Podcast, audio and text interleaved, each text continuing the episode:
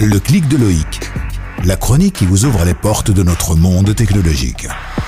Le clic de Loïc, présenté par Loïc Bourdon sur Orix FM.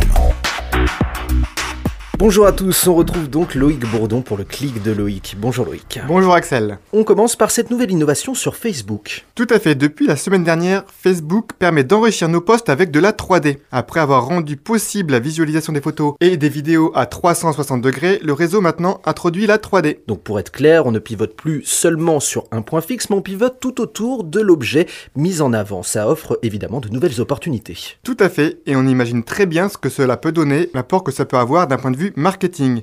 Et plusieurs sites se sont même jetés sur cette fonctionnalité. Tu as d'ailleurs un exemple, Loïc. Oui, et si vous souhaitez avoir une bonne idée de ce que cela peut donner, je vous invite à aller voir du côté de la firme Lego sur leur site Facebook. Tout autre chose, je crois que tu voulais nous parler d'un verre incassable pour les smartphones. Alors oui, ce n'est pas un verre incassable, mais un verre autoréparable. D'accord. Et c'est une équipe de recherche de l'université de Tokyo qui aurait peut-être trouvé la solution. Elle consisterait en un nouveau matériau capable de se ressouder par simple pression. Imagine, tu viens de faire tomber ton smartphone et de casser son écran. Aïe, Tu le presses alors délicatement avec tes doigts et, ni vu ni connu, il est comme neuf. ça serait vraiment top pour les maladroits comme moi notamment. Effectivement, l'obsolescence programmée n'a qu'à bien se tenir. Dans le reste, tu as d'autres inventions comme celle-ci. Oui, et c'est toujours du côté du Japon que ça se passe, et cette fois-ci, il s'agit d'un écran ultra fin, assimilable à un pansement, que l'on peut se coller sur la peau. D'accord.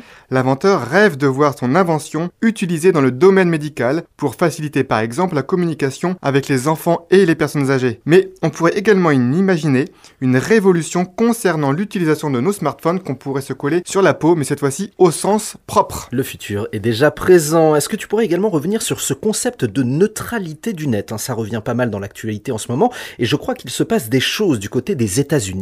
Tout à fait, commençons par un rappel si tu le veux bien. Bien sûr. Alors ce terme a été inventé en 2003 et fait référence à un concept qui permet d'accéder à n'importe quel site web pour un prix unique et sans restriction de débit. Ça a l'air a priori d'une bonne chose. Oui, mais si par exemple tu n'utilises Internet que pour faire de la réservation de billets d'avion, Mhm. peut-être tu pourrais accepter de payer moins cher et n'avoir accès qu'à ces sites web. Si on part du principe que le marché serait nivelé vers le bas, si je peux payer moins cher évidemment, c'est une bonne chose. Oui, mais dans ce cas, ce serait ton fournisseur d'accès à Internet qui te garantirait que tu as accès aux sites de réservation les moins chers. D'accord. Et il pourrait être tenté de favoriser certains sites avec lesquels il a des accords commerciaux. Et au final, les sites les moins chers ne seraient pas forcément pour toi. Ça fait réfléchir, ça ressemble quand même à une perte de liberté. Oui, tout à fait. Et comme tu peux t'en douter, cette neutralité fait régulièrement débat. Par exemple, le 14 décembre dernier, les États-Unis l'ont abolie. Et en janvier, le groupe démocrate a indiqué qu'il ne lui manquait plus qu'une seule voix pour renverser cette décision.